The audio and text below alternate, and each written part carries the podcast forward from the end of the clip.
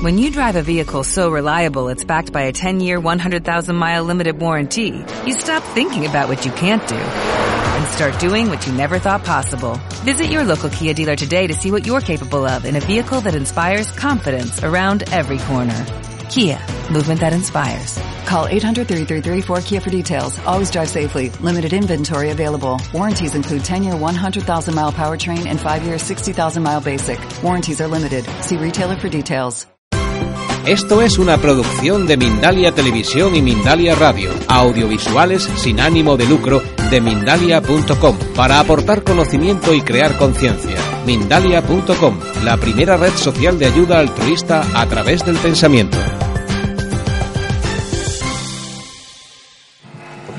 Bueno, os voy a presentar también a, a la persona que va a hablar a Sí, la persona. Hacíamos la broma ayer que decíamos, los registros nos hacen girar porque nos indicaron cómo nos tenemos que poner la mesa. Entonces, como hicimos un ensayo, yo decía, esto es para mover la energía, porque fijaros, os presento a Eva, os presento a Tania, os presento a Gema, os presento a Juanjo. O sea, estamos moviendo la, la energía también. Bueno, para mí igual es un inmenso honor y placer presentaros a, a Gema, la cual comparte conmigo una elección de vida dura y difícil que es la rabia.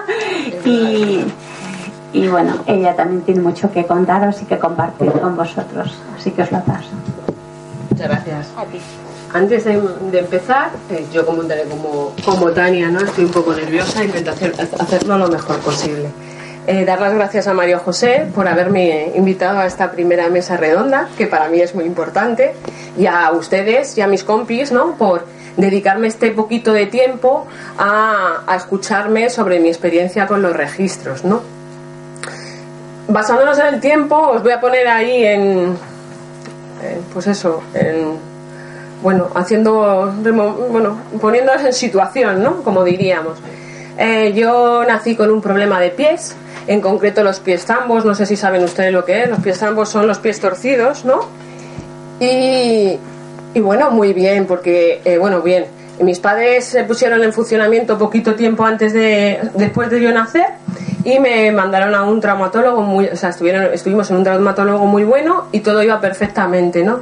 Pero cuando cumplí aproximadamente tres años, el traumatólogo este falleció de un infarto y mis padres se pusieron otra vez en funcionamiento para encontrar un sitio eh, que estuviera bien para seguir mi proceso de evolución con los pies.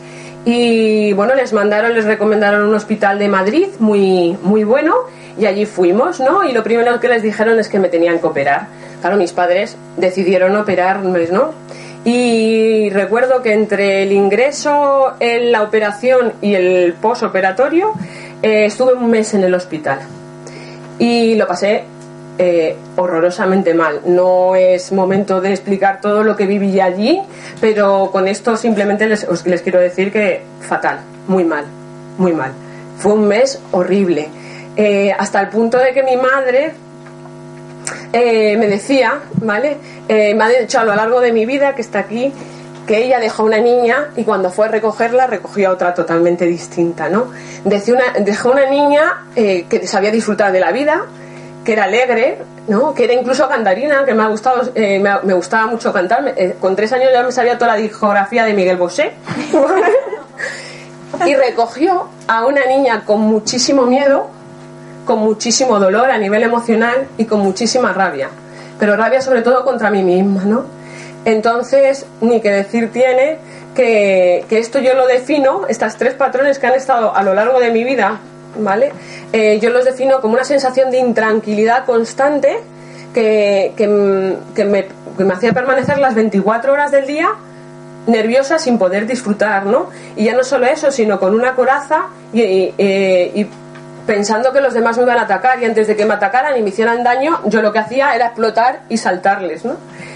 Eh, ¿Qué pasa? Bueno, pues era carne de cañón para todo, ¿no? Eh, tuve muchísimos problemas a nivel, a nivel en la infancia, la adolescencia, la juventud, a nivel emocional, a nivel de relaciones de pareja, también he tenido, como bien decía Eva, yo también lo he sufrido, también he sufrido acoso escolar, como decía Tania, ¿no? Eh, bueno, pues eh, he pasado muchas cosas, ¿no? Y aparte de eso, eh, bueno, pues eso daba pie a que desde muy jovencita eh, iba a tratamientos psicológicos, ¿no? Recuerdo que, que mi madre siempre ha estado conmigo, por eso también la quiero dar las gracias. Hemos estado las dos como un equipo funcionando, ¿no? Y cuando tenía 16 años, eh, de esas crisis que te entran, que me han entrado bastantes, eh, tenía muchísima depresión, estaba mm, francamente mal.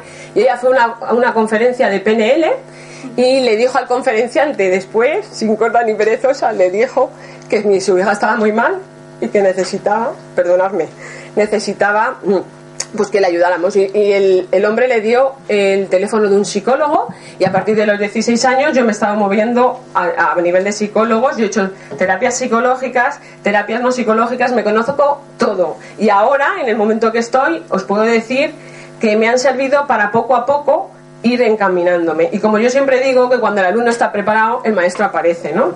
Entonces, eh, estaba comiendo con un amigo que es psicólogo, con el que había hecho una terapia de desactivación de la memoria celular, y se había hecho hace poco una, una lectura con María José.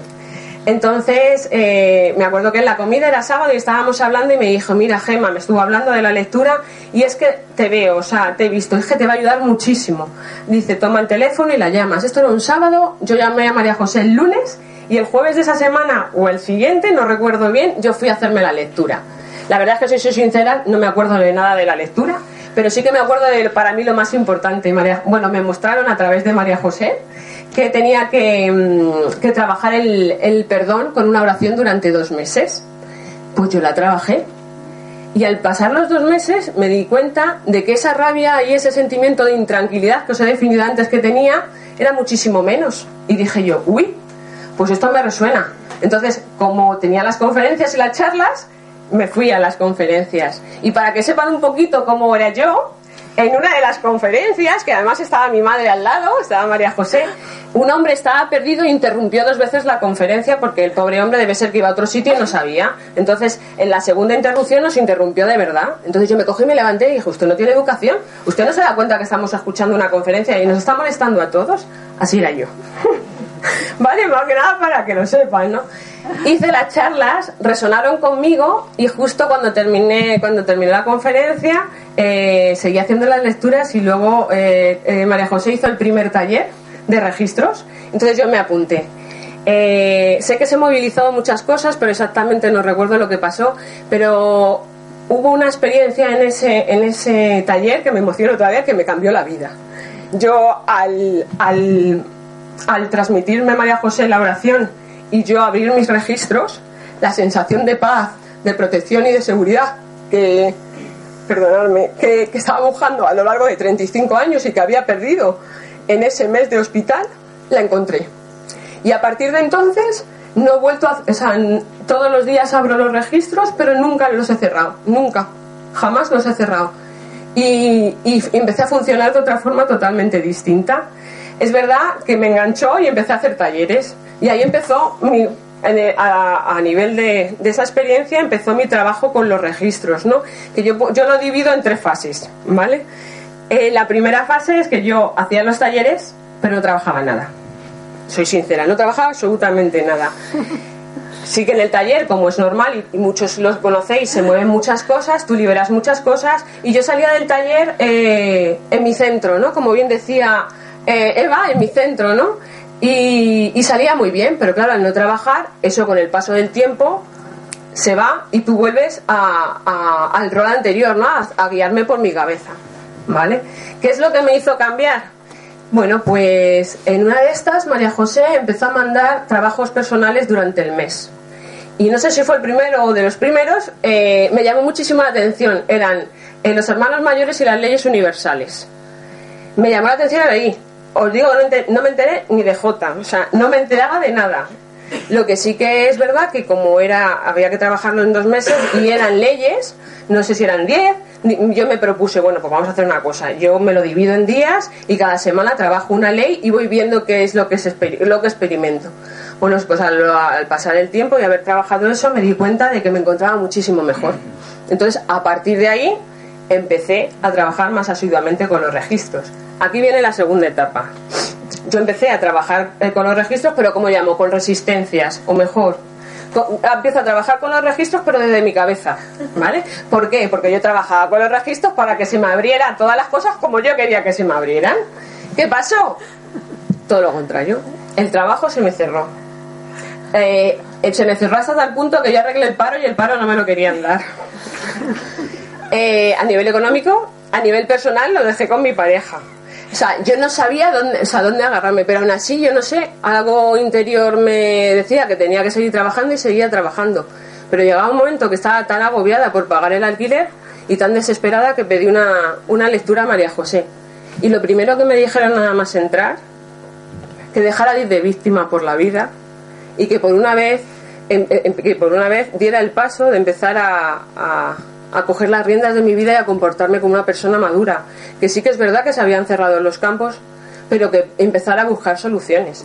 Si no podía trabajar de lo mío, sí que podía, ¿vale? Eh, buzonear o publicitarme para dar clases a los niños de determinadas asignaturas, incluso de canto, porque yo llevo muchos años cantando.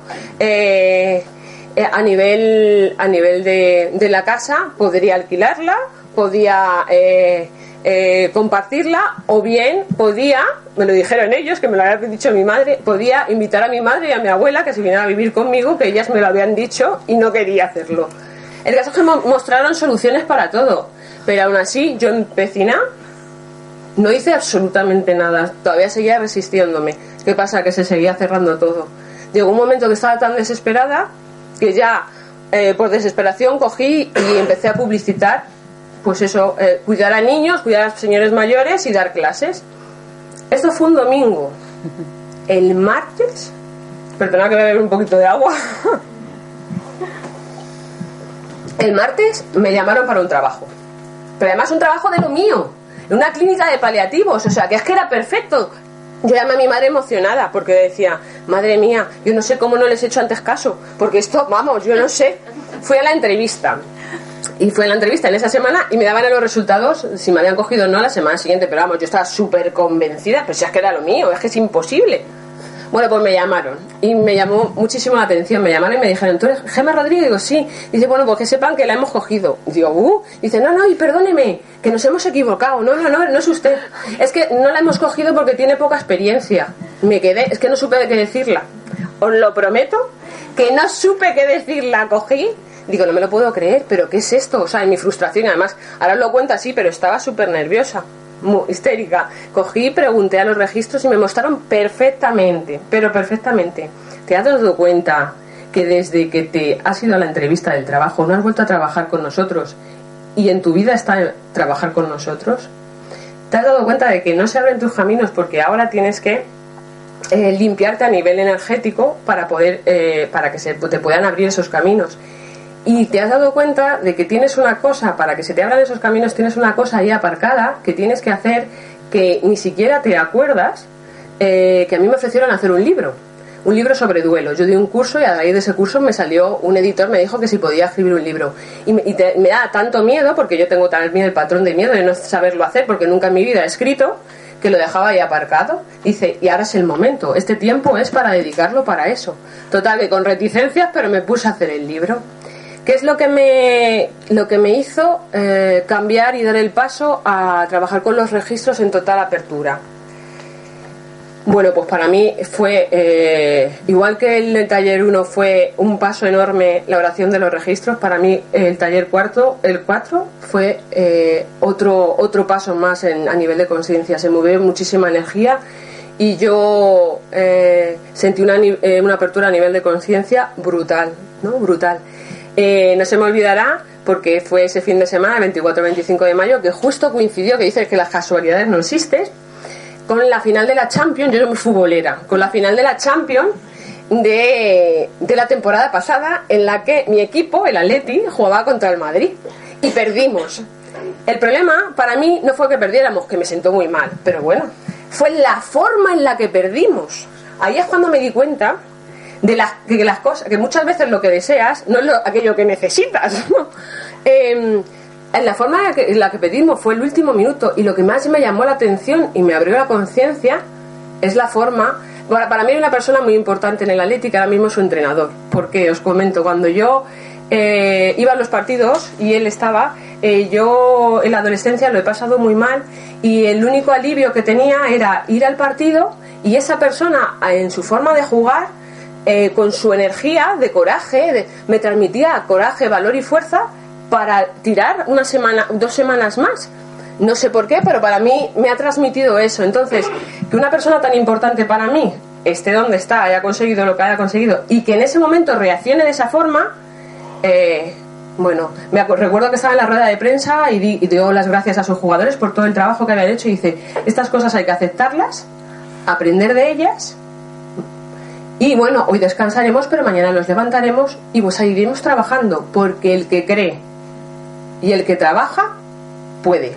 Entonces, eso, si se cree, si se trabaja y puede, me tocó en el corazón, porque ahí es cuando vi que dijo, de que ahí cuando me di cuenta y fui consciente de que el que cree, el que confía, el que se abandona, el que deja que le guíen, lo consigue.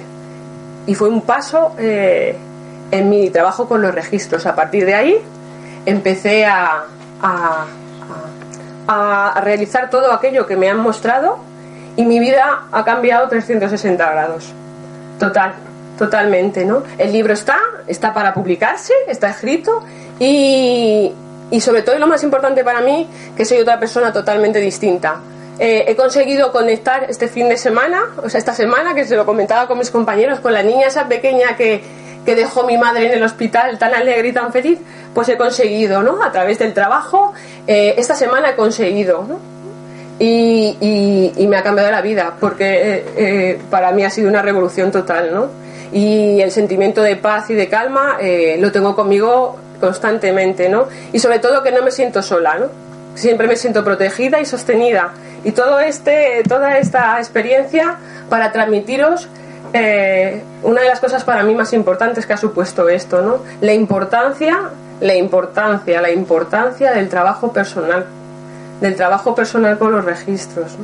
Tu vida cambia 360 grados pero no porque te pasen cosas uh, alucinantes, ¿no? sino que las cosas que te tengan que pasar te van a pasar, pero, te la, pero las vives desde la aceptación y desde el aprendizaje. Las vives con una paz interior y sabiendo que estás sostenido y sabiendo que todo lo que te pasa es para tu mayor bien. O sea que nada, muchas gracias por escucharme. a ti, gracias Gemma. Nada. Gracias por Bueno, doy paso, ya se ha preparado, ya se está moviendo el siguiente ponente que, es Juanjo y, él va también a, hablaros de su experiencia y la va a unificar también con, el tema del trabajo. Yo pido disculpa igualmente por colocar. sí, porque lo vas a, poner, el, el, micro te lo paso y lo... Gracias. A ti. Buenas noches. Muchas gracias a todos, reitero el agradecimiento. Eh, yo me llamo Juan José y como veo que se queda un poco pequeño la herramienta visual que hemos acompañado, eh, hemos distribuido una por cada fila para poder pasarla. Eh, yo comparto con mis compañeras, pues con Tania, con Eva, pues trabajos pendientes desde que tomé contacto con los registros, pues de tanto de sufrimiento, de miedo, como de no merecimiento o autoestima o falta de autoestima o como gema pues trabajo con la rabia pero también la parte de creatividad, de pintar, eso la, la, llevo conmigo. Y aquí lo que he intentado reflejar un poco eh, mi experiencia con los registros acásicos, básicamente tres temas. Uno que eso es un juego de vocales, que está arriba la A, laterales E, I, O y U. Un barco que es nuestro navegar, digamos, con lo que es ese mástil de, de, la casa o, o, la estrella, esta grama de la escuela de, de Arctic, para recoger el viento acásico y una serie de palabras clave asociadas a cada una de esas palabras. Si me retraigo el inicio de mi aventura con los registros acásicos 40 meses atrás, eh, se puede decir, a principio, podemos decir una, una serie de meses en los que mm, uno va tomando contacto a través de lecturas y va haciendo cursos de crecimiento personal, donde esa parte del, del ego, el cuerpo físico con el que transitamos nuestra experiencia, uno va viendo en qué forma va haciendo un trabajo personal, va cogiendo cada vez un una bienestar en las cosas que uno va trabajando, a pesar de tener, bueno, una dirección dentro de ese barco muy férrea, control, según la, potencia que tenga cada uno con, su ego. Y como capitán de Escanova que, he dibujado, puede ir contra viento y marea y no, y no, y no dejarse guiar por lo que le dicta la vida. Eh, en esa primera etapa, pues el control de rigidez lo que hace es que tu, tu, navegar o tu andar sea mucho más pesado o con mucho más lastre y, el ancla, pues eh, suponga una rémora dentro de tu vida y no querés entender. Conforme vas adelantando, aquí tenemos una escena del Quijote que le dice a Sancho Panza, conforme avanzando, que, que, los perros le ladran, pero no pasa nada. Puede haber compañeros que digan, ya no me gusta como, como eres, pues has cambiado esto, pero eso significa que, que estás en movimiento. Pero también como vas cogiendo nuevas herramientas, vas viendo que puedes saber un poco lo que viene, de tu ego puedes decir, yo quiero que las cosas salgan así, que venga allá. Y una de las cosas fundamentales dentro del camino acásico es que si el A de la casa, que es el aprendizaje, la apertura, el abandonarse a lo que ese GPS, ese motor interno te va, te dictando, hay que soltar casi todas las E. Para mí, es fundamental agruparlas y, tenerlas como referencia, todas las excusas, exigencias, expectativas, explicaciones, etiquetas que son juicios, todas las partes que, vienen más motivadas desde la mente, desde el ego o, desde el miedo, para poder abandonarse y ceder el control a lo que te dicta el viento acásico y aceptar todo lo que viene como lo mejor para vivir en cada momento. Claro, dirigiéndose a muchas veces a lo que yo digo que es la I, como es la, parte más espiritual que es la parte más incondicional, que integra, que está integrando continuamente todo el aprendizaje, todos los insights que, se encuentra uno, uno.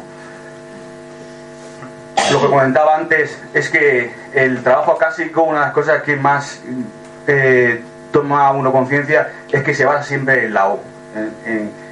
todo es para mayor beneficio para, de todos los involucrados y todo se hace al final desde esa conciencia, esa confianza de que está uno custodiado eh, está guiado y todo trata de que cualquier circunstancia en, la vida se hace compartido para que todos vayan realizando su aprendizaje eh, conforme se le presenta. Y esta U, ese como ese río o esa forma de ola donde nos movemos, en ese universo todo es uno, es ese sostén de cada una de, las cosas. Pues si me lo traigo al, caminar, que nos hemos quedado con, con, el Quijote, hay muchas veces en que uno se puede ir hacia el camino espiritual, abandonando la parte más humana, haciendo cursos más espirituales de fin de semana, de yoga o cualquier actividad en la que uno luego vuelve el lunes y dice que bien me lo he pasado, pero otra vez vuelvo a la misma rutina, a las mismas circunstancias de siempre. Y lo que se me ha hecho más patente conforme he, he tenido formación en registros es la necesidad de alinear ambas partes, la parte más humana y la parte más espiritual, para que indefectiblemente ese motor interno desde la casa aquí, como si fueras un mástil, aquí unos vigías que te dicen, bueno, vamos a llegar a tal puerto, el viento ha cambiado, y en puesto de ir contra el mar o el río que va, se da la vuelta ahí como un salmón, como muchas veces comenta María José, intentar fluir sobre lo que viene, aceptarlo, saber que es para, mayor bien, que todo es perfecto tal como viene, y todo es un cómo lo, lo vives. Y eso determina enormemente hacia dónde nos movemos y cómo disfrutas de lo que viene. Porque indefectiblemente hay momentos de todo, todo sentido, según los aprendizajes que uno se ha, pedido, pero claro, el verlo desde ese sentido de para qué, de cómo lo vive, determina enormemente el bienestar con el que uno integra todos los aprendizajes. Y bueno, con esta imagen cierro mi presentación, que lo que he querido transmitir pues mi experiencia dentro de caminar con los registros acásicos. Muchas gracias. Bien, pues a partir de este momento estamos a vuestra disposición. Se han podido mover cosas, podéis tener dudas, podéis querer hacer un comentario. Como siempre digo, sentíos por favor con total libertad para lo que queráis manifestar, lo que queráis preguntar, estamos a vuestra disposición. La mejor manera de, hacer... Ah, nos piden, como lo están grabando, bueno, la mejor manera de hacerlo, podéis hacerlo si queréis desde el asiento, si se escucha bien estupendo, y si no, pues trasladamos, eh, trasladamos el micrófono para que lo podáis escuchar. ¿Hay preguntas? ¿Hay dudas?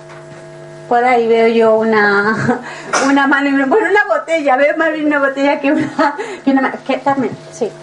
Igual lo escuchamos mejor. Eh, bueno, eh, a través de escuchar a Tania, yo he entendido por qué estoy hoy aquí. Yo sabía que hoy, desde que vi que había mesa redonda, quería venir, pero se me han puesto las cosas muy difíciles hoy, me ha pasado muchas cosas desde por la mañana. No he entendido por qué, pero yo sabía que lo que me ha pasado esta mañana era por algo, pero pensaba que iba a ir por otra vía. Y escuchando a Tania desde sus vivencias del miedo, me he dado cuenta por qué me ha pasado esta mañana lo que me ha ocurrido. Entonces quería preguntarle a ella eh, o a todos vosotros, eh, cuando tú ya eres consciente de por qué te ha ocurrido algo que de alguna manera ha implicado que otra persona se sienta mal, pero que sabes que por ello te ha pasado, eh, ¿cómo tú vences ese miedo a partir de ese momento? ¿Con micro o sin micro? Con, mi, con micro, te lo acerca.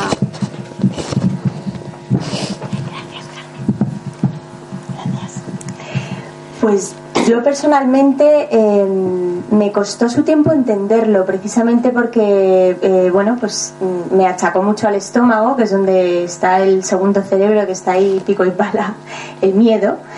Eh, a mí lo que más me, me, ayudó a entenderlo, primero, entender que el miedo siempre te lleva a una situación futura que no es real. Es decir, empiezas a hacer suposiciones de cosas que no son reales, porque ni yo estoy viendo cómo está mi madre, ni yo siento lo que está sintiendo mi madre, y porque de alguna forma eh, ese miedo te está llevando como a como, como a ser la mala, ¿no? De alguna forma ese miedo es como el, una forma de resistencia a, que tú hagas ese movimiento, ¿no?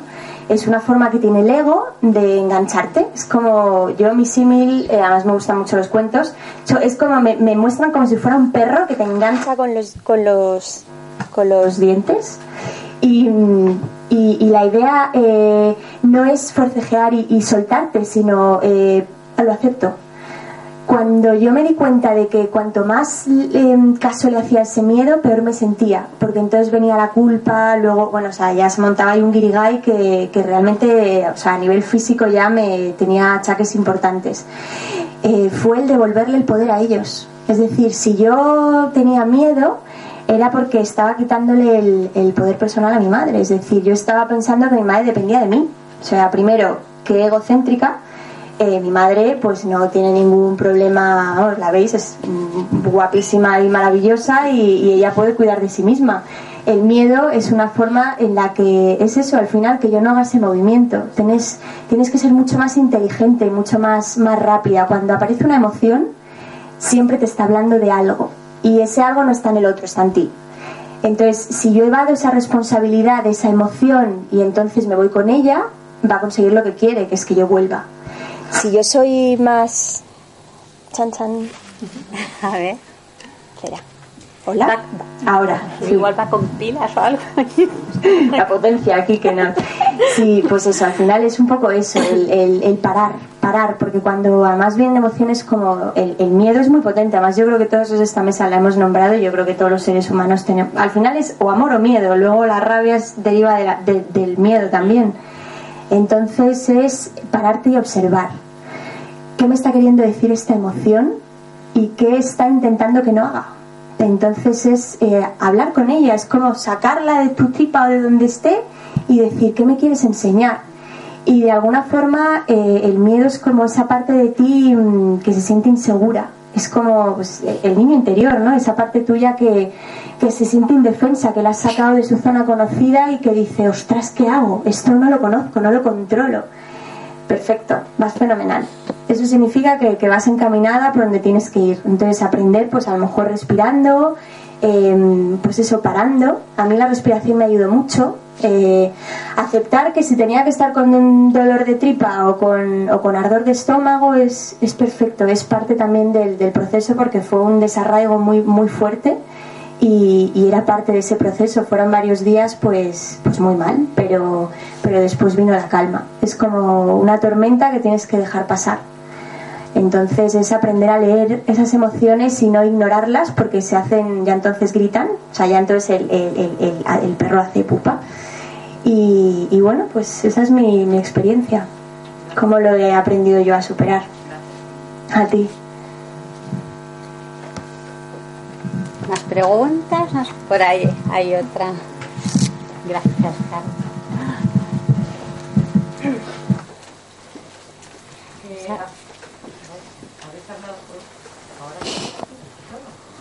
Ahora.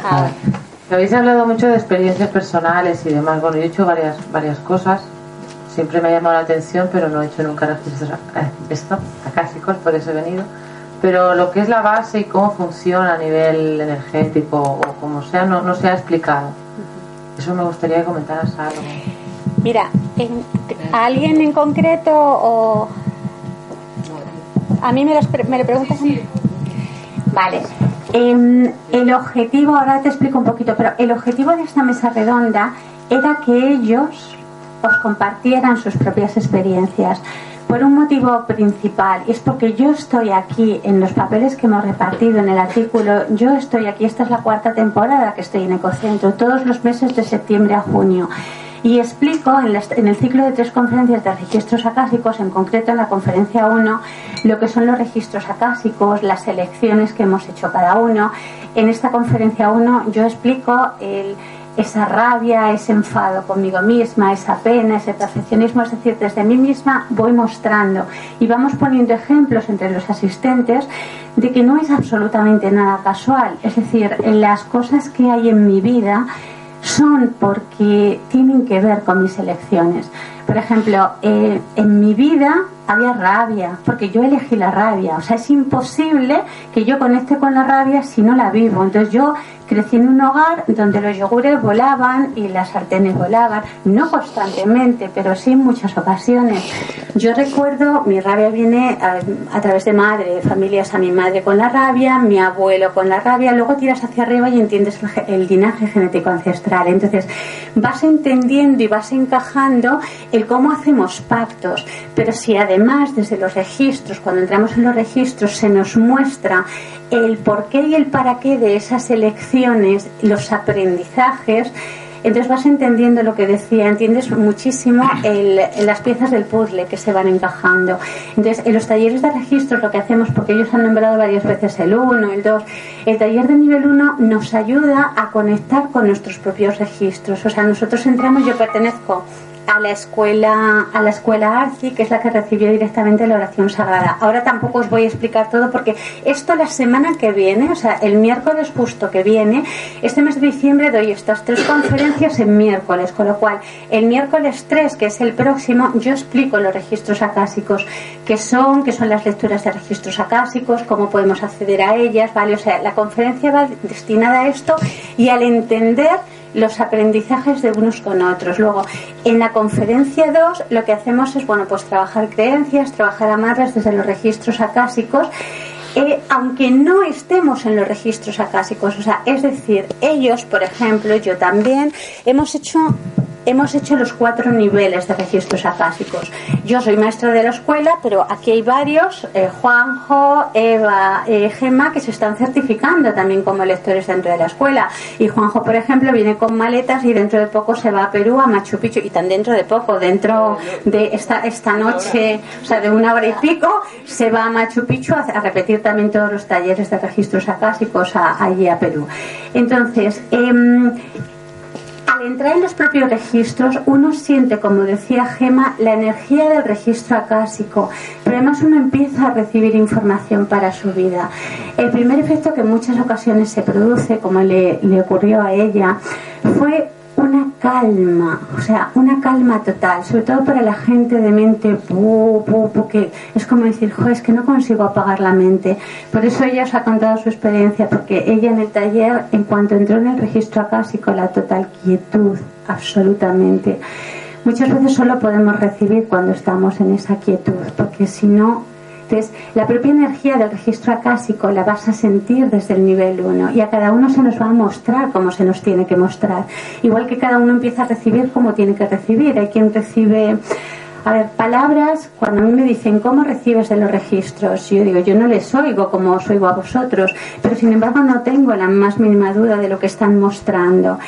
Eh, hay gente que no, no recibe de esta manera, sino que puede recibir una imagen y entonces te dice, mira, yo estoy viendo, si tú te haces una lectura con un lector, te puede decir, mira, yo estoy viendo esta imagen y esa imagen va a tener sentido para ti. ¿Por qué? Porque el registro acásico mueve la energía y a ti te la muestra de la manera que tú necesitas.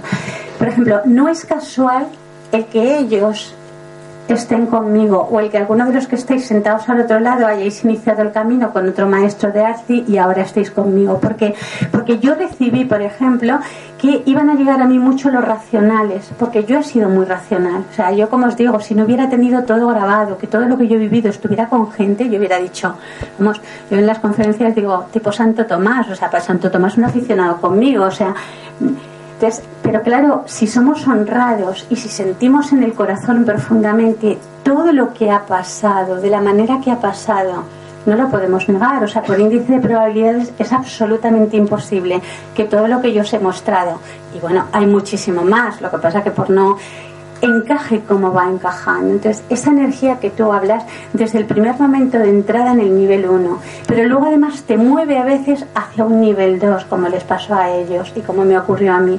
Ese nivel 2 es sentir que todo el trabajo tuyo en los registros sientes el poder compartirlo con otros, es decir, poder hacer lecturas a otros, que a través tuyo seas un canal donde el otro pueda recibir la información.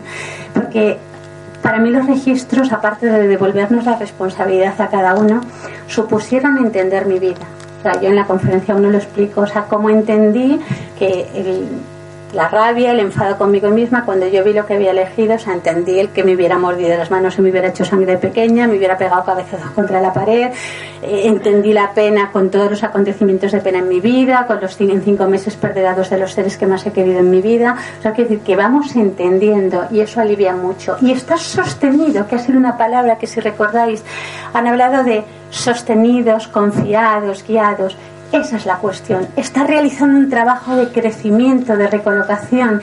Y aunque sea difícil, porque ellos nos muestran, pero el trabajo es nuestro, en todo momento sientes esa compañía, sientes esa guía, sientes ese confort y puedes realizar el trabajo. Porque además, aunque no quieras ver y tú apartes, ellos con mucho amor te devuelven y te lo ponen delante y te lo fraccionan si es necesario y te ayudan a ir dando los pasos poquito a poquito.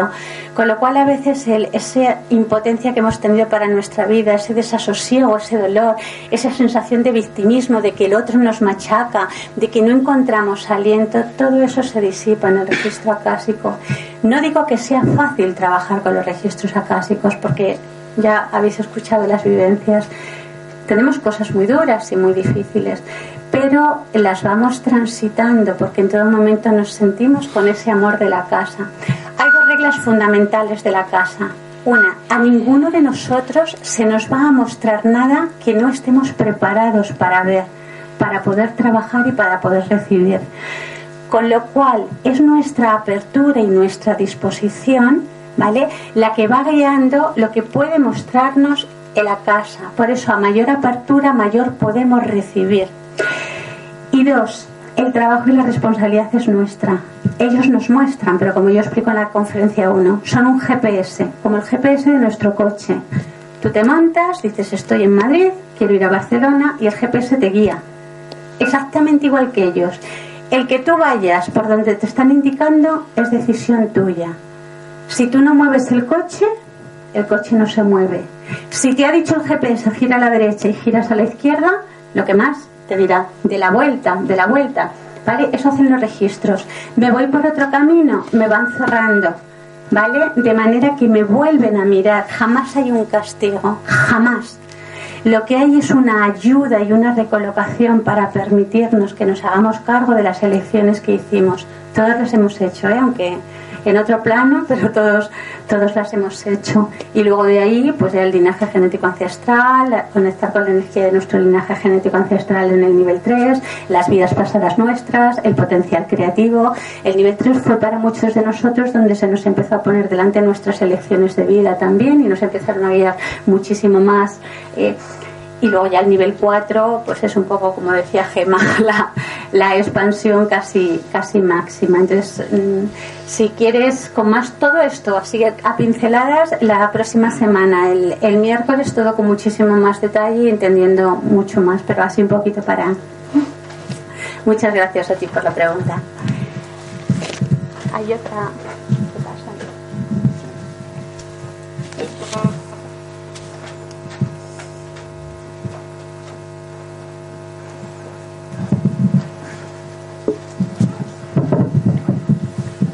buenas tardes.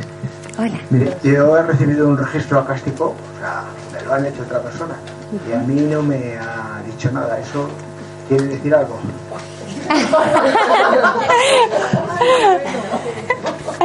Pues, si, si nos traen el micrófono te, te contestamos.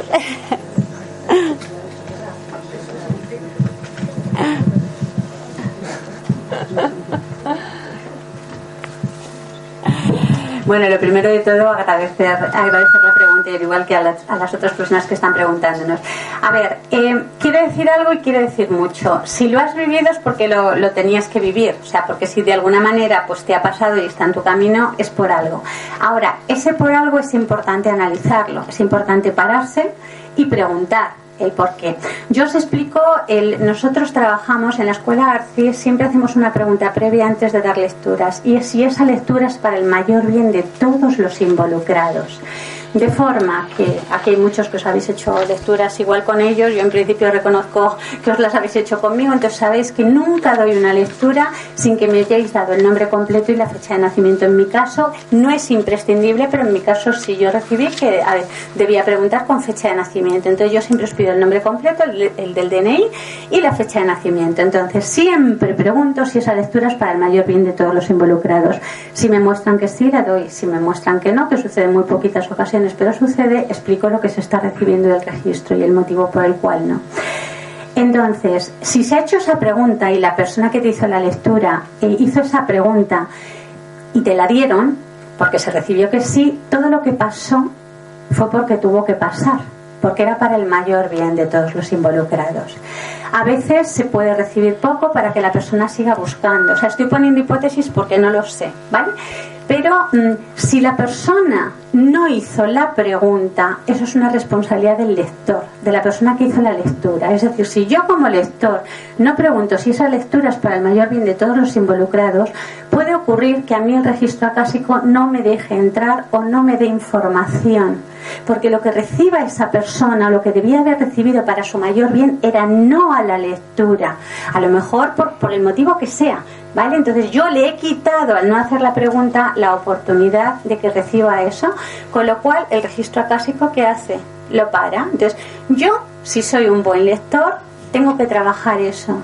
No hice la pregunta, entonces, ¿cuál fue el motivo que me llevó a no hacer la pregunta? ¿Se, se está entendiendo la persona que hizo que hiciste la consulta? ¿Vale? No, es que como no, no te veo bien por eso. Lo único que me dijo es que tenía que beber agua y caminar. No sé si se acuerda, pues eso ya lo hago. Digo, no he venido aquí para eso. A ver, si. Vale, si lo, si lo hiciste conmigo eh, y yo pregunto siempre si es para el mayor bien, lo que recibiste en ese momento fue lo que necesitaba recibir en ese momento. Mirad, no siempre recibimos lo que queremos, siempre recibimos lo que necesitamos y lo que en ese momento de apertura podemos ver o estamos dispuestos a, a ello. Entonces, eh, si hemos ido haciendo, por ejemplo, si a mí me ha mostrado algo el registro y yo he ido dando los pasos, me pueden mostrar más en otro caso. A lo mejor yo necesito conectar con el juicio y enfadarme para desbloquear algo también. Mirad, voy a compartir con vosotros que, igual, que igual se puede entender un poquito mejor. Eh, cuando os digo que no recibimos lo que queremos, sino lo que necesitamos, hay veces que hacemos una lectura y recibimos justo algo que no esperamos. Comparto con vosotros el de una persona, algunos ya conocéis este caso, pero resulta muy, muy llamativo y me gusta el compartirlo que cuando vino a hacerse la lectura, en ese momento de su vida, ella dirigía un concesionario de coches, lo había heredado de su, de su familia y estaba feliz con él. Entonces, de hecho, no pensaba ni preguntar por el negocio. Abrimos sus registros, bueno, pregunto si es para el mayor bien la lectura, me indican que sí, abrimos los registros y entonces, según abrimos registros, eh, los, los, registros dicen que, que, le diga que no está en lo que ella ha venido a hacer. Entonces era como, bueno, si no empezó siquiera a preguntar. Bueno, yo le dije que había un mensaje de los registros, que se quería recibirlo, me dijo que sí, y la persona recibió que lo que estaba haciendo era algo que había venido a hacer su familia, que ella lo había heredado, pero que no era lo que quería hacer ella. Entonces, claro, esto le rebotó bastante, fue muy educada conmigo, pero le rebotó no os podéis imaginar, ¿no? Lo digo no os podéis imaginar porque tardó dos años en volverse a hacer una lectura y fue cuando me contó el enfado que había tenido conmigo, salió echando pestes, o sea, diciendo hasta tía no vuelvo yo, pues vaya, y sin embargo, dos años más tarde estaba haciendo lo que le habían mostrado los registros. ¿Por qué? Porque se tuvo que enfadar, se tuvo que cabrear, pero sobre todo ella se dio la oportunidad de ponerse en apertura. Es decir, una vez superado el cabreo, el enfado, el mostrarle eso que no le gustaba para nada y que ni siquiera ella había pedido, le había dado la oportunidad porque ella había mirado, porque ella había querido.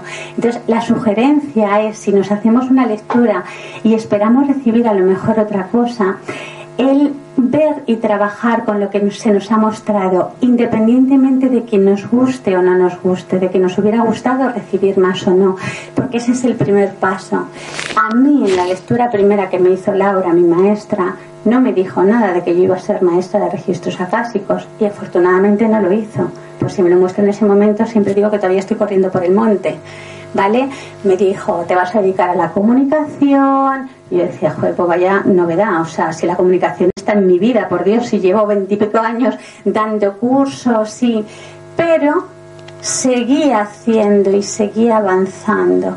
Y al no juzgar, cuestionar, criticar, negar, me permití ir dando los pasos. Entonces, el registro no nos va a dar nunca lo que queremos, pero sí siempre lo que necesitamos. Y en nuestra vida podemos hacer posible que ese querer y ese necesitar se unifiquen, ¿vale? O sea, yo no juzgo lo que recibo, voy haciendo y trabajo con ello y me van mostrando más. O yo puedo entrar en juicio, o puedo entrar en enfado, o puedo entrar en... Entonces, eso es lo que os decía que depende ya de cada uno de nosotros, ¿vale? Eso es muy importante. Pero si, si hemos hecho una lectura, se preguntó si era para el mayor bien y hemos recibido algo, es porque en ese momento, con ese nivel de conciencia, se nos ha mostrado lo que necesitábamos saber. Como os digo, no siempre coincide con, con lo que queremos ¿Perdona? Puede ser que usted tampoco en ese momento no vio nada sobre el registro. ¿O que usted no vio? Eh, sí, sí, lo que, o sea, a ver, yo lo que recibo del registro es lo que muestran y lo que indico. Entonces, lo que te indiqué en ese momento fue lo recibido. No, pero yo, yo es que, a ver, si es que yo te entiendo muy bien, ¿cómo no te voy a entender? Si yo en la primera lectura me hablaron de la comunicación y cómo no te voy a entender, a mí me hubiera gustado muchísimo más que me hubieran aclarado la vida y me hubieran dicho, mira, en X tiempo vas a estar trabajando en ecocentro, después vas a... Perdona, no, no, que no te escucho. Ustedes, ustedes son, eh, los que, si yo hago un registro de usted, que estoy capacitado para hacerlo, que siempre van a recibir lo que está escrito o lo que sea. Si se preguntó si es para mayor bien, se recibe. Y si no se recibe, tiene que ver con, la, con lo que la persona necesita recibir. Insisto, si es que te entiendo perfectamente y lo que se te puede mover. Otra cosa es que no se hubiera preguntado si era para el mayor bien.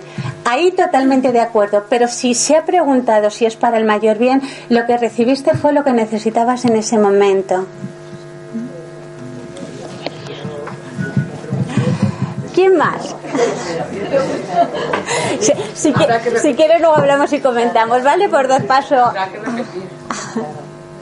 ¿Alguien más sentís el, el preguntar o alguna duda con la que os hayáis quedado que puedan porque a mí me, me tenéis aquí todos los todos los meses tres veces pero a ellos si les queréis hacer alguna si les queréis hacer alguna consulta o alguna pregunta Yo quería comentar una cosa. Y es que a mí me dijeron una vez que, que bailara, ¿no? y bueno, pues yo pasaba de bailar, ¿no? Y no quería saber nada de la música. Pero un día empecé a bailar. Hice caso a lo que me dijeron. Igual que a usted le dijeron que caminara, pues a mí me dijeron baila. Y bailé. Y cuando bailé conecté con algo muy profundo de otras vidas y fue muy potente, ¿no? Y entonces dejé de bailar porque empezó a materializarse todo en mi vida y, hacia, mi, hacia mi camino y hacia mi misión de vida. Y yo no estaba preparada, entonces dejé de bailar. Entonces, si, si te dicen camina, pues hay que tener coraje de caminar, ¿no? Porque cambia todo. Y a lo mejor caminas y te cambia la vida, como empezaba a mí a cambiar. Ahora ya empiezo a bailar y mi vida se empieza a manifestar. Nos da tiempo, creo que para una pregunta más. No, nos da tiempo si tenéis un par. Tenemos hasta cuarto, son dos minutos. O sea que si, si alguien siente el hacer alguna consulta más o alguna pregunta más, micrófono a vuestra disposición.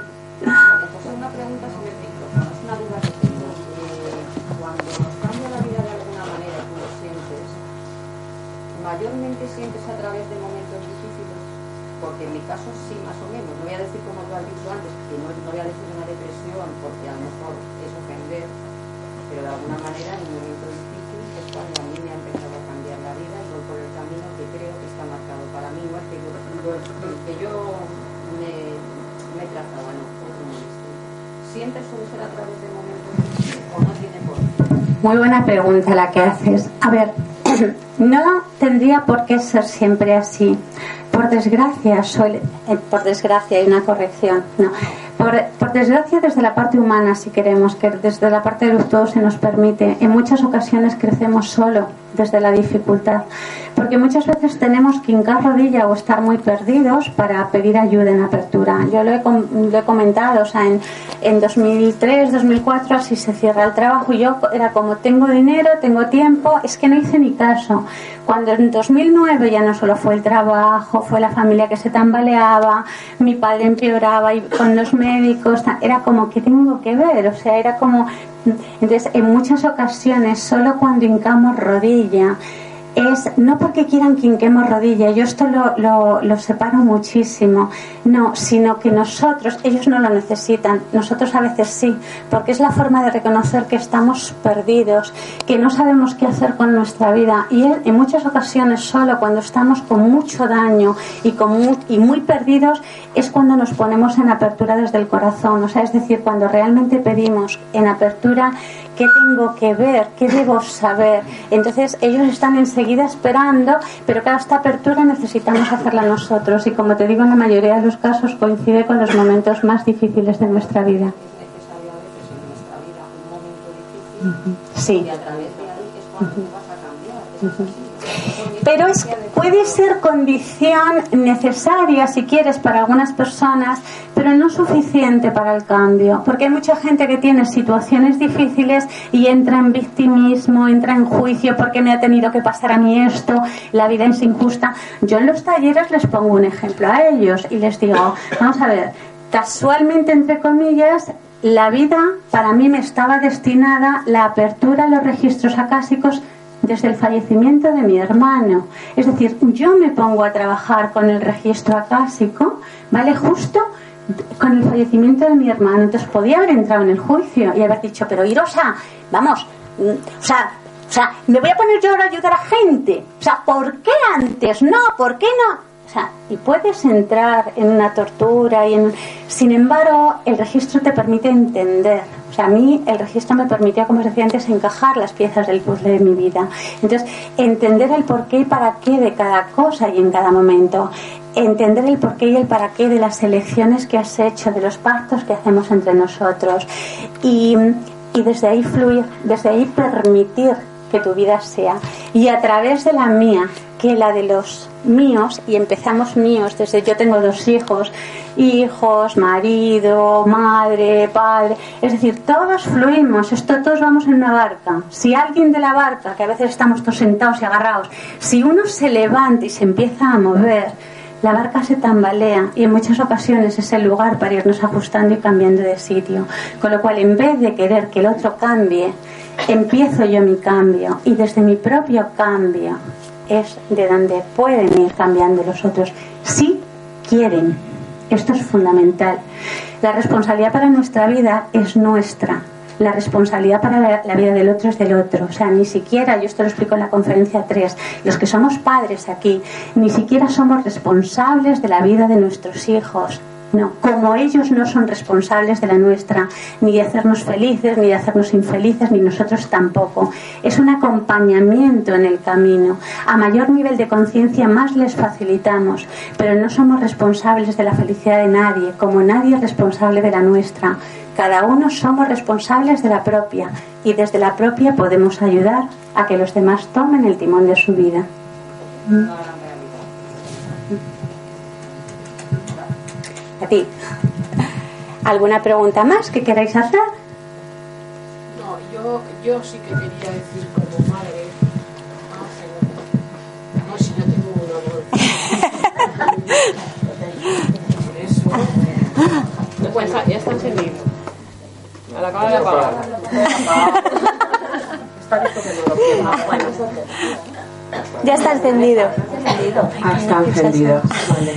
Ahora tendré que bajar el tono porque si no, no salimos. Bien, yo lo que quería deciros que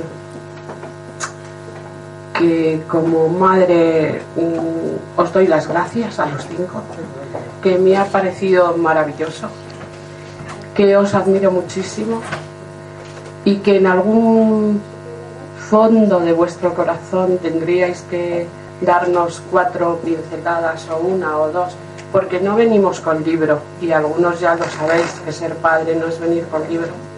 Y lo que sí que quiero dejar súper claro, puesto que yo os agradezco todo, hasta el cariño, es que mm, lo hacemos lo mejor que sabemos. Y que ante un hijo, y lo sabemos todos aquí, no se pone nadie, ni uno mismo. Aunque sé que son conceptos ahora que hay yo primero, tú primero, tú primero y yo primero. Pero para algunas generaciones es muy difícil. Nuestros hijos son, ya sé, si es que teoría sé un montón, sé que no son nuestros hijos, pero ¿cómo se come eso? Vamos, yo me dejo morir. Vale, entonces, oye, pues también tendréis mucha labor que hacer, porque algunos estamos un poquito obtusos, queriendo hacerlo mejor, pues ni lo hacemos para nosotros, que por cierto es una frase buenísima, y además desde la desde el ser mayor que dicen que sabe más el diablo por vía, os puedo decir que es que es la verdad, es que es la verdad, pero ¿cómo cambiamos nosotros eso? ¿Cómo si tu hija llega del colegio todos los días con problemas, tú le vas a dar calor? Le vas a dar la vida agradable. Si quiere música va a poner música, si quiere pintar va a hacer pintar y si quiere no hacer nada, pues es- vas a ir toda la tarde detrás, pero no lo va a hacer. Has dado la clave. Si me- ahora, has dado la clave. Oye, que gracias por todo. A ti.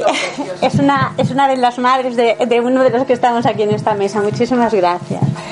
A ver, has dado una clave. Dices, y si no lo quiere hacer, no lo va a hacer. Claro, claro. Si no resuena, esto ya te invito desde ya, sabes que tenemos confianza. A ver, 3, 10, 17. El día 17 de diciembre te quiero ver aquí en la conferencia para padres, educadores. Vale, claro, es una de las claves. Vamos a ver, si los niños vienen con timón propio, si los niños desde el nacimiento vienen conectados, si el problema es que nosotros al no tener conciencia les desconectamos. ¿Vale? O sea, yo recuerdo cuando mi hija nació, que ahora tiene 14 años, tiene unos ojos índigo, ella es una niña índigo, azules preciosos.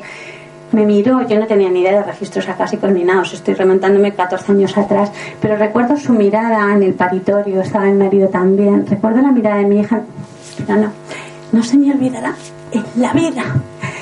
Yo le dije a mi marido, digo, Lara, mi hija se llama Lara, Lara me ha conocido, o sea, estoy segura, o sea, mi hija me conoció. Fue un milisegundo, porque luego enseguida como la mirada está de besubito de los niños pequeñitos, y, pero yo sentí esa mirada profunda. Luego, claro que Lara me conoció, desde los, o sea, luego yo he tenido mucha información, he preguntado por momentos, pero esas conexiones profundas que a veces tenemos nos muestran mucho. Entonces, primera cuestión, no nos angustiemos, nunca, no somos culpables de nada, nunca responsables de las cosas que hacemos, sí, pero culpables jamás. Con lo cual, todo lo que hemos hecho para nuestros hijos en cada momento, sea lo que sea, fue perfecto para ese momento. O sea, de verdad, eh, no, no estropeamos nada. Todo lo que hacemos es siempre para el aprendizaje, crecimiento y evolución. Esto no quiere decir que el aprendizaje solo sea uno o tenga techo. Tiene muchos. A mí me encanta poner un ejemplo cuando decimos, ¿y cuándo ese techo de aprendizaje? Nunca hay un techo, como nunca hay un techo para un número. Si yo pongo el 7 es un número completo en sí, es el 7, pero si pongo detrás un 1 es el 71 y está completo en sí. Y si pongo el 5 es el 715 y si pongo el 3 es el 7153 y así hasta infinito y nunca se para. Puede que yo no sepa cómo se nombra ese número, cómo se define, pero es absolutamente infinito. Pues así son nuestros aprendizajes, así es nuestro crecimiento y evolución para esta encarnación y para todas las vidas que podemos tener después. Con lo cual, relajémonos en el sentido de que todo lo que hemos hecho, claro que lo hemos hecho para el mayor bien. ¿Por qué? Porque lo hicimos con el nivel de conciencia que teníamos en ese momento. En las conferencias cuando hay personas que me dicen, joder María José, es que si hubiera hecho, eh, si hubiera sabido esto, hubiera hecho antes. Y digo, claro, y yo también hubiera hecho muchas cosas, que, pero en cada momento lo hicimos con el nivel de conciencia que teníamos en ese momento. Para poder hacer algo distinto tenemos que ir a un nivel de conciencia diferente. Entonces, fíjate, Sagrario, ¿Sabes la magia de esto? Que cuando yo me descondiciono de que el otro sea responsable en mi vida, yo me descondiciono también de que yo soy responsable de la vida del otro. Es decir, cuando yo mis hijos sé que no están para hacerme feliz, ni mi pareja, ni mis padres lo estuvieron, ni mis hermanos, les, les dejo esto, o sea, ellos no están para hacerme feliz. Si yo pongo esto, y es lo que solemos poner, espero que me cuiden, que me quieran, que me permitan, pero mi, marido no se ha hecho jamás una lectura de registros acásicos, nunca, o sea, nunca se la ha hecho, ¿vale? Y al principio esa persona, si yo soy estética, ni os cuento él, Ahora ya no, o sea, ahora hace un tiempo importante, o sea, ya un día me dijo, diciembre, pues algo debe de haber, dice, porque no se puede tener a tanta gente engañada y durante tanto tiempo. Fue lo más, me lo tomé como un cumplido, ¿no? Y sonreí, es decir, y ahora él va viendo, me ha pasado, se lo he leído antes a ellos, me ha mandado, me manda un WhatsApp qué felicidades y qué enhorabuena, como ha dicho por la, la, la, mesa redonda de Arturo, del rey Arturo algo así. Pero que esto para él es muchísimo. Entonces, ¿qué quiere decir esto? No nos tienen que dar permiso ni para hacer, ni para llevar a cabo nuestra trayectoria de vida. Y nosotros igual para los hijos. Pues claro que hacemos lo mejor que podemos en cada momento. Pero esto no quiere decir... Claro. Esa, si me permites, esa, esa sería, y eso, quienes seáis padres o educadores, de verdad que os invito de corazón a la conferencia 3, porque esa es la cuestión, eso es lo que nos limita para no crecer. ¿Qué me va a decir a mí este niño? No me contestes, cuando seas padre verás y entenderás esto sí nos cierra el camino. Porque los decir eso que controlarte, te controlas y dices, uy, sí, bonita, sí. Claro, y estás con la ironía, y estás con... Claro, entonces la energía profunda y del corazón... Entonces, la energía la energía profunda y del corazón es la que llega, tú lo has dicho. Y de la misma manera que les llega nuestra energía profunda y amorosa, les llega nuestra energía de ironía. ¿eh? O sea, a los niños hoy en día no hay quien les engañe. Puedes estar de vuelta, de, espaldas, te dicen qué tal el día, y como se te ocurre decirle que bien, y tengas un día de perros, te dicen, ¿cómo que bien? Si estás que. O sea, es decir, te enfrentan a tus contradicciones. Entonces, por eso os digo que si venís a la conferencia 3 vais a entender muchas cosas. Y trabajamos desde los registros acásicos con un mudra, ¿vale? Para los que sois padres o o educadores también, o no sois padres, no sois educadores, pero habéis sido niños y queréis entender y colocar cosas, pues esta conferencia también es para vosotros. ¿Vale? A ti. ¿Alguien más para cerrar la, la conferencia de hoy? Que ya sé que si no nos salimos de tiempo y tienen que colocar. Una última pregunta, así que alguien tenga tipo flash.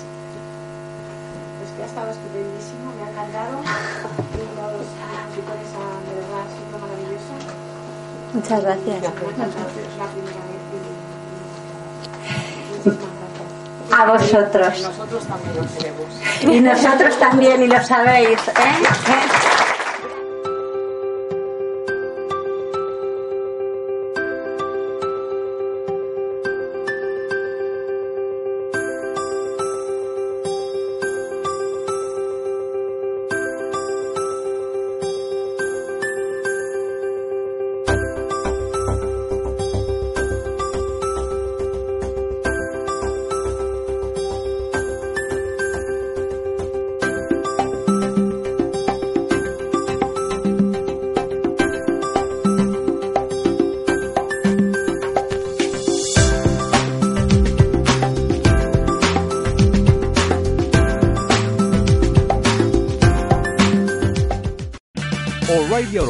Puede ayudarte a encontrar un taller mecánico cerca de ti. Para más información, llama a tu tienda O'Reilly Auto Parts o visita oreillyauto.com.